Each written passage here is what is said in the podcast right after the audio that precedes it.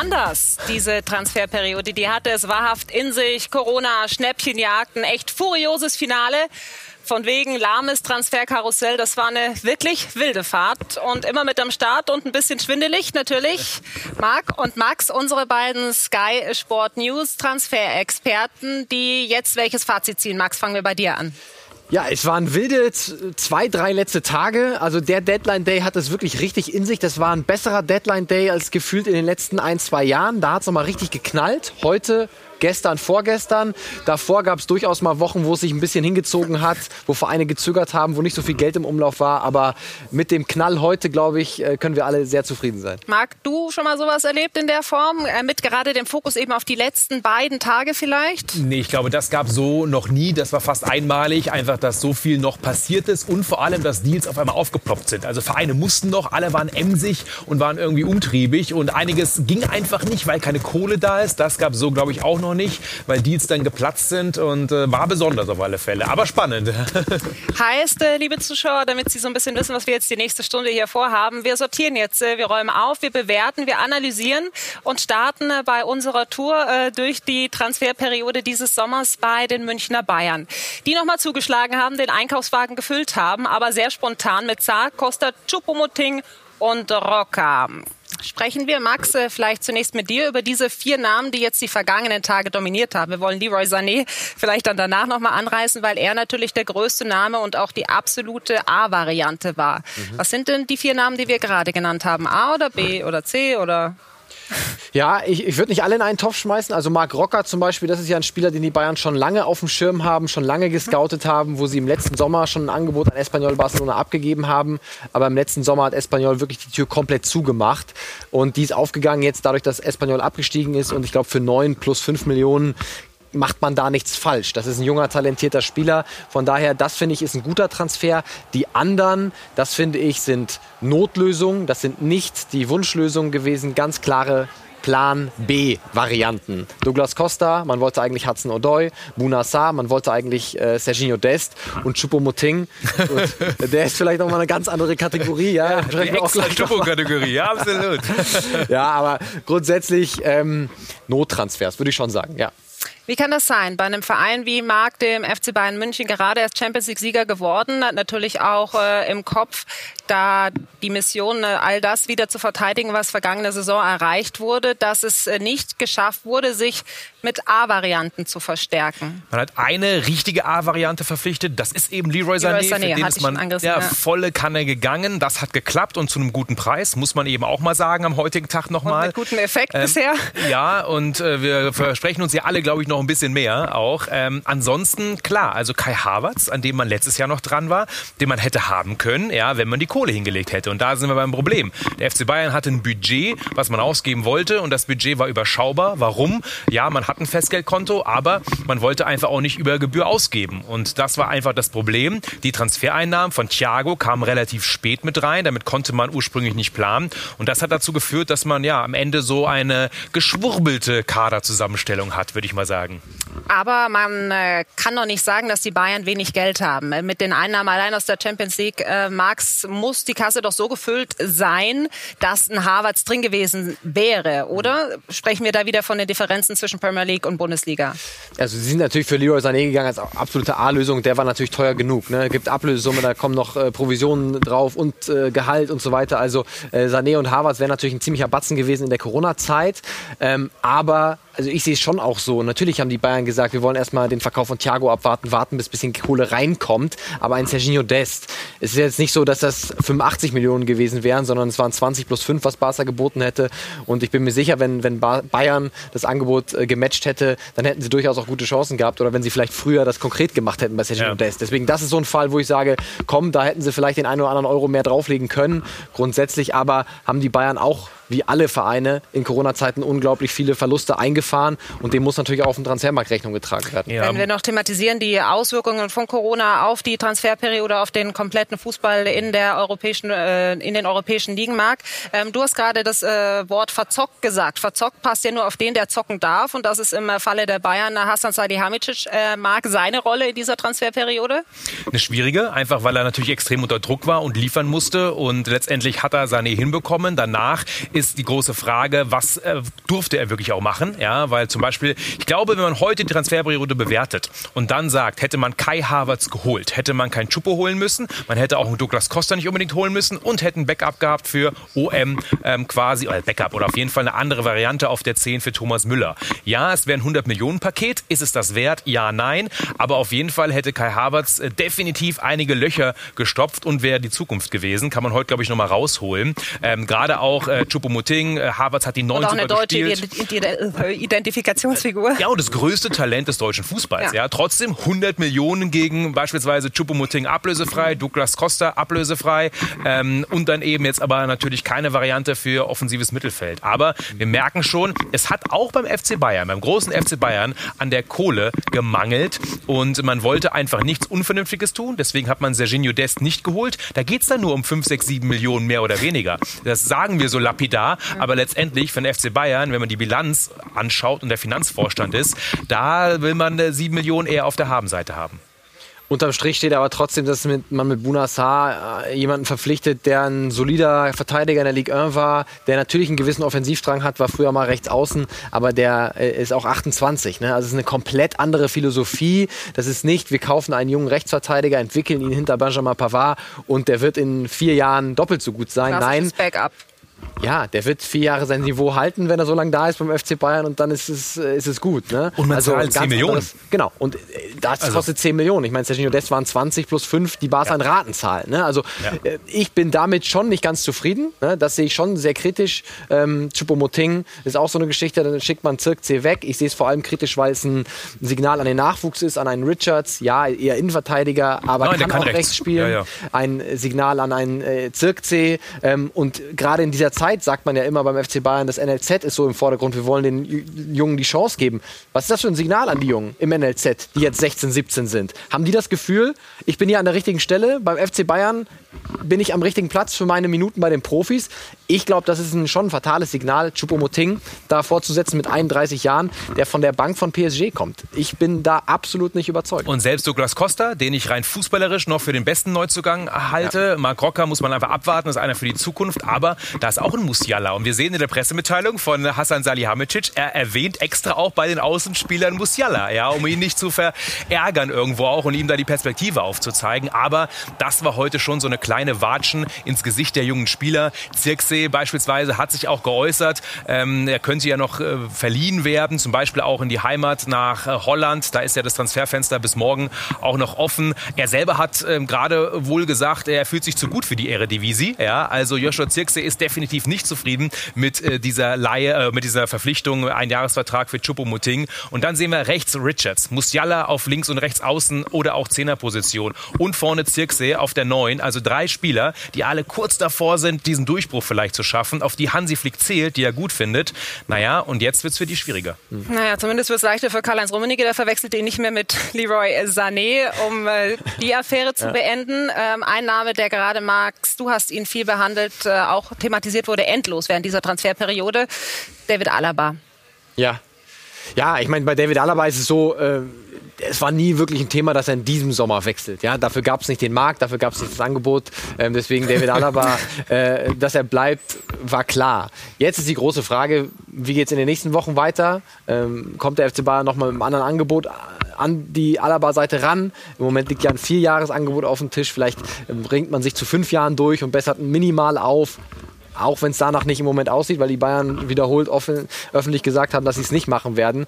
Aber die Alaba-Seite sagt eben, dann, dann werden wir es nicht annehmen. Es wird sehr spannend, denn ab dem 1. Januar könnte David Alaba woanders unterschreiben. Hm. So, das sind acht Wochen. Ja, es sind äh, oder ein bisschen mehr, ja, knapp drei Monate. Also das werden interessante Wochen. Wir können festhalten, Javi Martinez ist noch im Kader, könnte aber noch wechseln, beispielsweise in den arabischen Golf. Da sind ja die Märkte teilweise noch offen ja. und auch noch ein bisschen offen. Aber auch da an der Abgangsseite, natürlich mit Javi Martinez wollte man Erlös erzielen. Ja, circa 10 Millionen hatte man sich auf die Fahne geschrieben. Stand jetzt hat man die nicht erlöst, die auch wieder im Budget für neue Spieler gefehlt haben. Und das hat auch dazu geführt, dass man dann eher mehr Nottransfers gemacht hat, günstige, weil alle wirklich bis auf Saar Ablösesumme. Aber gerade jetzt eben auch Chupo und auch Douglas Costa natürlich sehr günstig gewesen. Und Mika Cuisance, ganz kurz noch nicht zu vergessen, ne, der, wie wir jetzt hören, äh, durch den Medizincheck ihn erfolgreich äh, absolviert hat, nicht durchgefallen ist. Wir warten auf die offizielle Bekanntmachung jetzt in ein paar Minuten. Ich glaube, das ist ja auch äh, letztlich gut für alle Seiten, dass der nochmal weggegangen ist, weil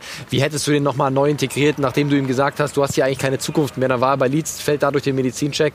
Ähm, also das wäre schwierig gewesen. Ich finde es ein bisschen kurios. Ne? Leeds sagt, nee, der ist verletzt. Marseille sagt, Medizincheck, nee, alles gut. Ähm, dann nehmen die wohl in Kauf, dass eben vielleicht eine Verletzung aufbrechen kann. Aber da sieht man eben auf dem Transfermarkt, ähm, Medizincheck, es ist noch nicht fix. Erst, wenn alles wirklich unterschrieben ist. Und hochgeladen im TMS-System ja. der FIFA, wie so schön heißt. Ne? Also für ihn geht es nach Frankreich und äh, wir, liebe Zuschauer, halten fest, das ist eine Kadererweiterung, aber nicht unbedingt eine Kaderextremverstärkung bei den Bayern, die jetzt äh, in den vergangenen Gegenteil, Tagen ich. fixiert wurde. und äh, wir, liebe Zuschauer, sprechen über die anderen äh, Teams, die natürlich auch noch aktiv waren, unter anderem das große B aus Berlin und äh, bei RB Leipzig gab es auch noch was zu vermelden am letzten Tag noch mal einiges los gewesen heute in der Hauptstadt. Der Herr Tana Deadline Day Königstransfer, der ist dann wohl Matteo Gendusi. Kommt vom FC Arsenal, ein großes Talent, tolle Spielanlage, war zwischenzeitlich sogar Stammspieler. Doch dann hat er es sich irgendwie verscherzt mit seinem Trainer, mit Mikel Arteta und flog aus der Mannschaft. Jetzt hat er ein Jahr lang Zeit, hier in der Hauptstadt zu zeigen, dass er es auf und vor allem neben dem Platz besser kann als in der letzten Saison. Schauen wir vielleicht noch kurz nach Leipzig. Auch da gibt es einen prominenten Neuzugang. Justin Kluivert. Ja, das ist der Sohn der niederländischen Fußballlegende Patrick Kluivert, kommt leihweise für ein Jahr nach Sachsen. Ein großes Talent, das wissen wir vor allem von seiner Zeit bei seinem Ex-Ex-Verein Ajax Amsterdam. In den letzten zwei Jahren bei der AS Rom, da tat er sich eher schwer. Für Sie vor Ort in Berlin, Hannes Jacobi für Sky Sport News. Ja, und die Hertha, die hat auch nochmal zugeschlagen auf dem Transfermarkt heute. War ein enges Ding. Matteo Gendusi, er kommt vom FC Arsenal und das finde ich ist richtig ein Coup für die Hauptstädter. Galt als Riesentalent, gilt als Riesentalent, hat sich überworfen mit Michael Arteta bei Arsenal, ist auch schon vor genau einem Jahr von Didier Deschamps in die französische Nationalmannschaft nominiert worden und ähm, ist wirklich eine Top-Option für Hertha, auch wenn man dann quasi keine Kaufoption hat, sondern ihn nur für ein Jahr ausgeliehen hat. Aber das ist tatsächlich eine große Verstärkung Verstärkung für die alte Dame. Und Hannes hat es gerade ja schon angerissen, auch RB Leipzig hat sich noch verstärkt. Justin Kluivert, wir haben das gestern exklusiv vermeldet. Er kommt zu RB hört, hört mit Laie plus Kaufoption. Also die hat sich RB überraschenderweise doch gesichert. Ähm, zuletzt bei Rom nicht mehr so zum Zug gekommen, wie er es sich gewünscht hat und deswegen auf dem Markt gewesen. RB hat zugeschlagen und hat dann einen Ersatz auf dem Flügel mit Tempo, mit schönen 1 gegen 1 Offensivqualitäten und äh, er schließt die Lücke, die Ademola Lookman hinterlassen hat. Danke, Max. Auch bei den äh, Schalkern war ein ständiges Kommen und Gehen angesagt. Der große Schlamann mit seiner persönlichen Transferbilanz. Die Erwartungen waren groß auf Schalke, was diesen Deadline Day angeht. Denn es gab auch eine Menge zu tun. Der Kader sehr groß und sehr unausgewogen aufgeteilt. Man hat eine ganz große Baustelle abdenken können mit Kilian Ludewig. Aber der ist 20 Jahre alt aus der zweiten englischen Liga. Manuel Baum hält viel von ihm, kennt ihn noch als Nationaltrainer. Aber ob der jetzt wirklich alles da alleine beackern kann, man hat keine Reserve für diesen Spieler. Man hat aber einen Dickverdiener, sagen wir mal so, loswerden können mit Sebastian Rudi. Hat noch einen ganz, ganz großen Heidelvertrag, hat hier fast ja, zwischen 5 und 6 Millionen Euro verdient. Man spart fast 3 Millionen Euro Gehalt. Das ist eine Menge, aber man hätte das Geld vielleicht noch einsetzen können, um noch mal ein bisschen hinten in der Defensive nachzulegen. Auf den Außen in meinen Augen Schalke weiterhin nicht ausreichend besetzt. Dafür im Sturm acht Stürmer für zwei Positionen. Ja, klar, es ist leicht gesagt in der Corona-Krise. Schalke sicherlich auch finanziell und sportlich nicht mit den besten Voraussetzungen, aber insgesamt ein enttäuschender Deadline-Day auf Schalke. Für Sie vor Ort in Gelsenkirchen auf Schalke, der große Schlamann für Sky Sport News. Also, einen Großverdiener haben sie loswerden können, sagt Dirk Große Schlamann. Meint damit Sebastian Rudi. Marc, du kennst ihn ja auch noch aus deiner Zeit, in der du häufig in Hoffenheim unterwegs warst als Reporter. Aller guten Dinge sind drei Rudi Returns. So wurde er heute wieder verkündet. Kann er nicht ohne sie und können sie nicht ohne ihn? Ja, also ich glaube, es ist schon eine besondere Beziehung, seine zweite Heimat geworden. Und Sebastian Rudi wollte auch nur eigentlich nach Hoffenheim. Und er verzichtet auf Geld. Wo gibt's das noch im äh, Profifußball? Und natürlich war die Zeit auf Schalke für ihn nicht glücklich glücklich. Wir alle kennen natürlich auch noch die Aktionen und auch die Kritik aus den Fanreihen gegen Sebastian Rudi.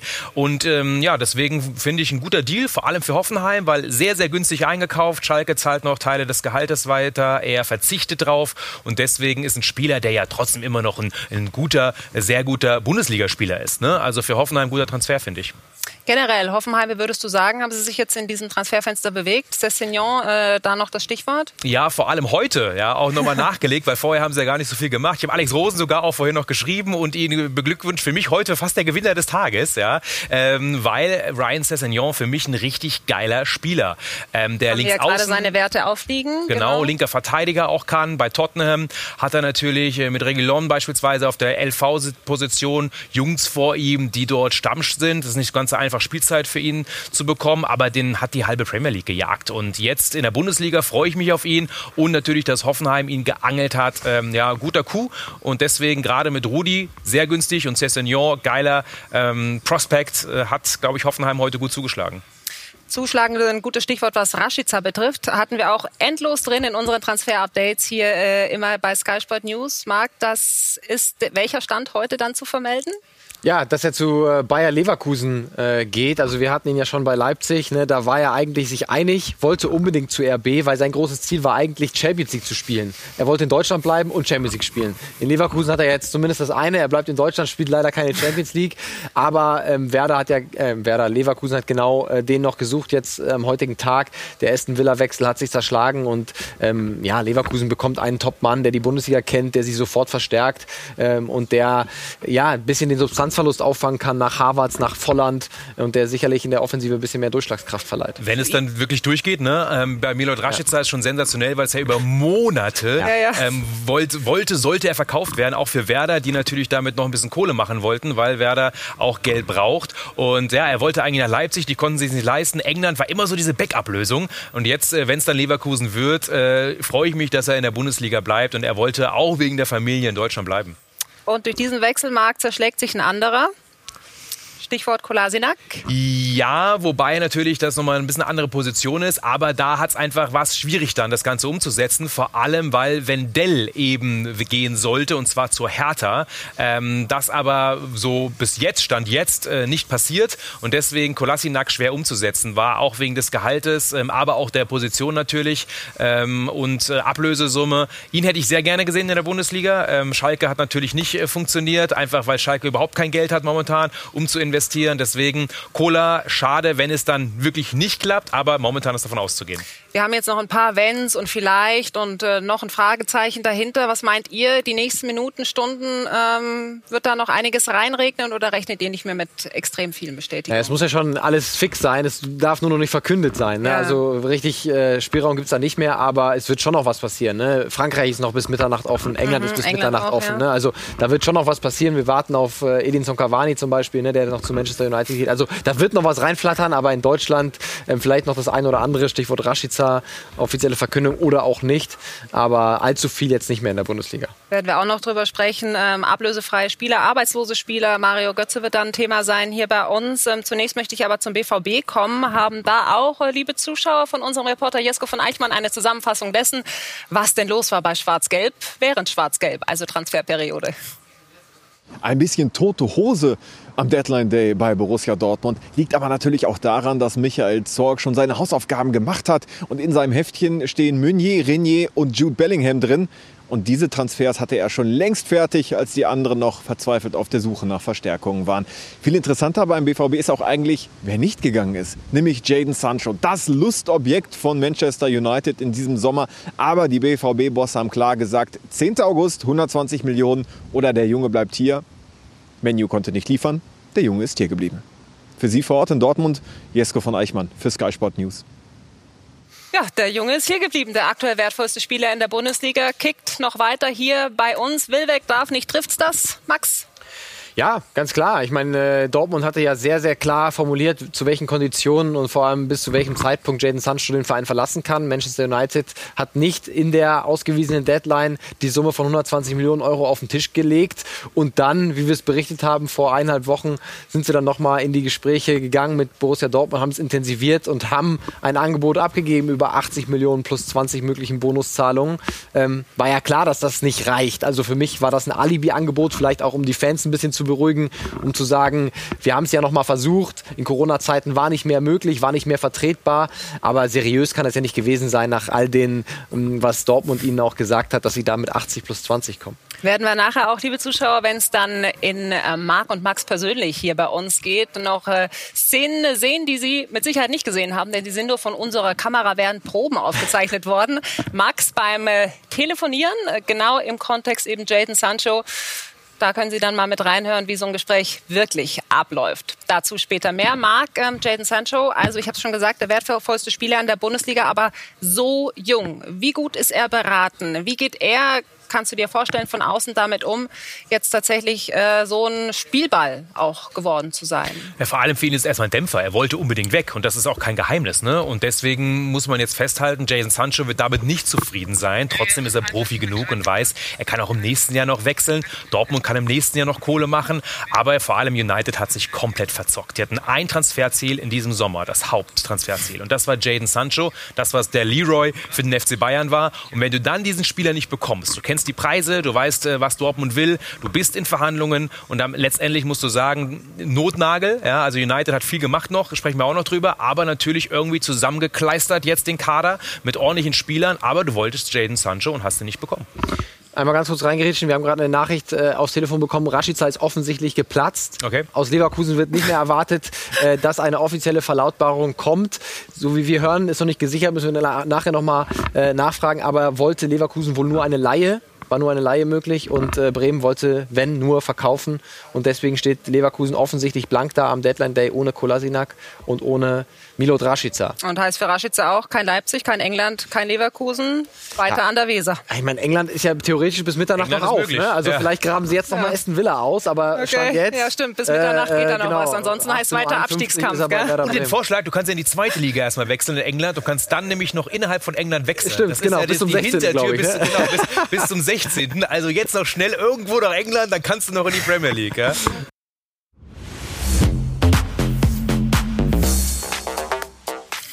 Der Deadline Day, die Bilanz, wir ziehen Bilanz und wir hinterfragen das Arbeiten von diesen äh, beiden Herren, die jetzt, ähm, Max, in deinem Fall, wie lange schon mit Transfers beschäftigt sind?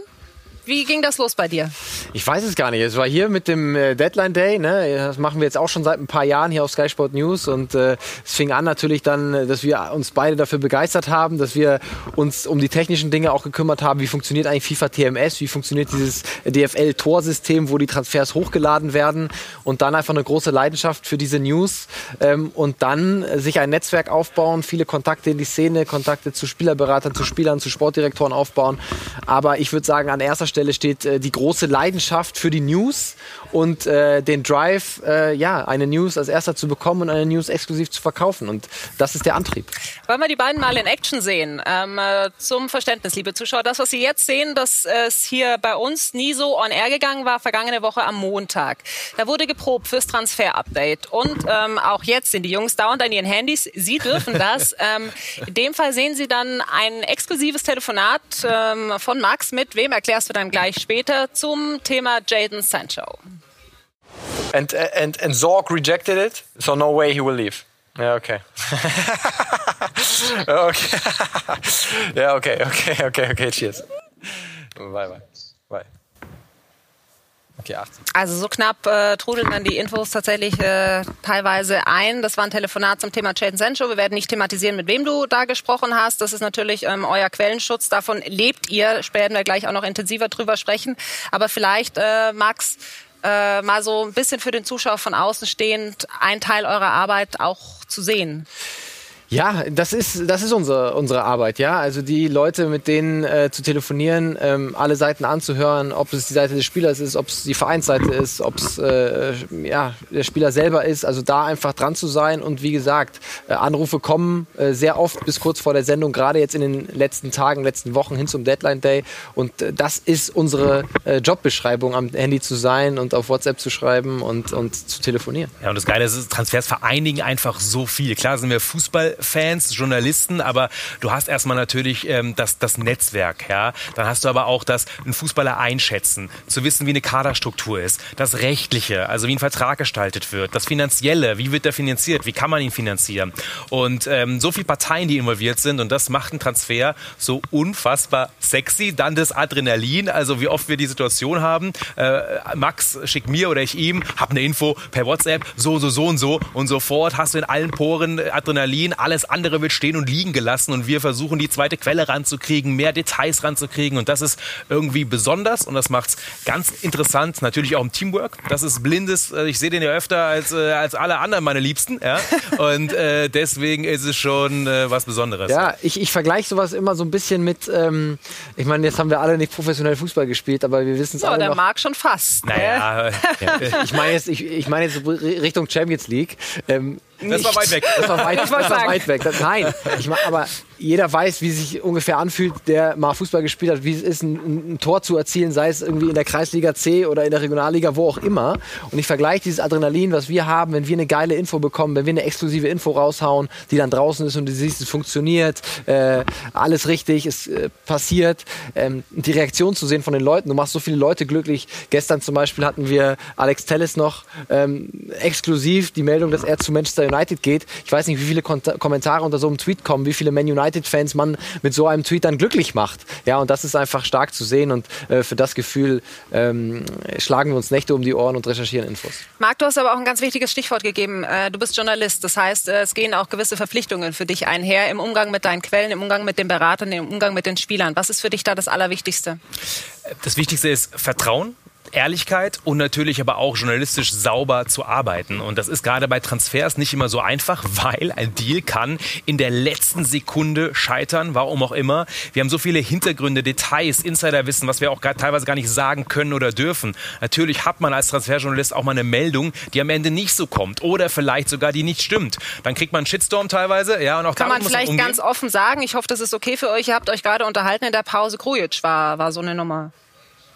Ähm, nee, da ist der Deal letztendlich äh, nicht, ist, ist geplatzt. Ja, also Ja. deswegen, das ist genau aber so ein Thema, dass man sagt, man Ja. hat eine safe Info, es wird verhandelt, es wird gesprochen und auch da ist das Wichtigste ist und so arbeiten wir auch, dass wir mit Leuten diese Vertrauensbasis aufbauen, dass wir offen darüber sprechen können, sowohl mit Vereinen, Sportdirektoren, Kaderplanern, Scouts, aber natürlich auch Beratern und Spielern. Das Witzige ist, die Spieler wissen immer mit am wenigsten. Ne? Also es gibt Ausnahmen, aber die Spieler wissen oft am wenigsten, wo sie hingehen oder wann, wie, wo was abgeht. Also deswegen klar und das kann passieren und äh, man muss in diesen Inner Circle reinkommen, dass man auch ernst genommen wird, auch vom Know-how, das man hat bei einem Transfer, von der Spielereinschätzung, dass man weiß, welcher Verein was sucht. Und wenn man das letztendlich geschafft hat, äh, glaube ich, dann macht die Arbeit auch Spaß. Was ist äh, für dich da die größte Herausforderung oder vielleicht ähm, auch das Schwierigste für dich gewesen äh, persönlich? Ja, das Wichtigste ist einfach das äh, Vertrauen aufzubauen. Das ist auch gleichzeitig das Schwierigste. Ne? Mhm. Also man muss eine Beziehung zu den Leuten aufbauen und ähm, es ist letztlich so. Ich meine, ähm, lang, man ist teilweise Bei Max muss man vielleicht sagen, hilft auch noch, dass er acht Milliarden Sprachen spricht. Das heißt, dass du international natürlich auch sehr gut äh, die Sprachbarriere ist oft eine wir, große. wir teilen uns dann natürlich auch ein bisschen auf, Ja. äh, dass ich dann natürlich auch ein bisschen mehr, mehr international mache. Aber klar, es, wir hatten jetzt auch ein Beispiel in dieser Transferperiode, wo ich äh, seit einem Jahr mit äh, Leuten in Kontakt bin und äh, den Kontakt gepflegt habe, das Vertrauen aufgebaut habe, um dann in diesem Transferfenster eine Info von denen zu bekommen. Und wenn du mal re- ausrechnen würdest, wie viel netto Zeit deines Lebens, deiner Arbeitszeit da reingeflossen ist für diese eine Info, ähm, dann ist das natürlich schon viel und dementsprechend sollte man auch exklusive Infos ähm, bewerten, weil es ist nicht einfach nur ein Telefonat und dann hat man sie, sondern da steckt einfach viel mehr dahinter und das, was die Zuschauer sehen, die Meldung, das ist nur die Spitze des Eisbergs, die Arbeit, die dahinter steckt, die ist unter dem ähm, Wasser und sehen die meisten Leute nicht, aber da steckt einfach enorm enorm viel Arbeit hinter. Und was wichtig ist, glaube ich, auch die journalistische Arbeit, die du angesprochen mhm. hast, äh, weil ganz oft sind ja auch, wenn eine Quelle kann nicht alles wissen. Also es ist ein Transfer ist immer ein Puzzle. Und manchmal wird, geht man ja auch in ein Meeting rein, der Sportdirektor sagt, da sieht gut aus der Transfer, das machen wir so, aber er weiß insgeheim, er kann das gar nicht finanzieren und wird absagen müssen. Und deswegen muss man, wenn man nur dann die Info aus diesem Meeting hat, das sieht gut aus, ist es schwierig, wenn man dann hinten raus weiß, dass es finanziell durch den Aufsichtsrat, der die Summe nicht freigegeben hat, gar nicht geht. Und deswegen ist alles, jeder Transfer ein Puzzle und man muss so mit so vielen Leuten wie möglich sprechen, sammeln, dann bewerten und das machen wir auch immer. Ja. Also jede Meldung wird gemeinsam bewertet und geschrieben, ähm, weil anders geht es nicht. Ja, und teilweise dann auch offen damit umgehen, wenn man einfach zwei konträre Aussagen ja. zu einem Transfer hat, einfach darstellen, gerade was passiert. diese ja, gerade passiert äh, bei Callum Hudson O'Doy. Ja, ich äh, vergangener Freitag ähm, eine Quelle, das ist das Umfeld von Callum Hudson O'Doy, hat uns gesagt, das wird passieren. Callum ist am Montag ein Spieler des FC Bayern. Es wird eine Laie plus Kaufoption. Der FC Bayern war auch sehr positiv gestimmt. Ne? Genau, ja. Laie plus Kaufverpflichtung. Bayern war auch äh, positiv gestimmt. Und ähm, da haben wir mit dem FC Chelsea kurz vor der Sendung noch drüber gesprochen. Der FC Chelsea hat uns gesagt, das stimmt alles nicht. Callum Hudson O'Doy spielt morgen gegen Crystal Palace von Anfang an. Der steht in der Startelf und wir wollen ihn nicht gehen lassen. Es sei denn, die legen richtig Kohle auf den Tisch. Und das haben wir dann auch in der Show dargestellt. Wir haben zwei Quellen. Die eine sagt das, die andere sagt das. Und dann ähm, müssen wir natürlich dann einfach unseren Weg finden, aber oft eben einfach darstellen, was die verschiedenen Seiten sagen, weil am Ende des Tages sitzen wir nicht mit am Tisch. Wir, wir wissen nicht, was wirklich passiert ist. Es gibt Leute, die einen anlügen. Ich weiß nicht, wie oft wir schon angelogen worden sind von Leuten. Natürlich wird das minimiert mit der Zeit, wenn man das Vertrauen aufbaut. Wir werden nicht oft angelogen. Aber das ist natürlich immer die Gefahr, vielleicht ein bisschen instrumentalisiert zu werden. Das wissen wir aber und äh, werden wir mittlerweile auch eben äh, nicht mehr oder sehr, sehr selten. Wollte ja, ich gerade mal angehen. Ihr seid ja auch, ähm, Marc, in Kontakt mit einer Branche, mit Spielerberatern, die ich sag mal, ein schweres Standing hat, auch aus guten Gründen häufig, weil sie etwas äh, dubios häufig arbeiten. Ähm, Inwieweit versuchen Sie denn euch auch zu instrumentalisieren? Du hast das Stichwort gegeben, Preise hochtreiben ist da so ein Stichwort. Hier, der hat auch noch angefragt, der hat auch noch angewartet. Berichtet doch mal das, das, das.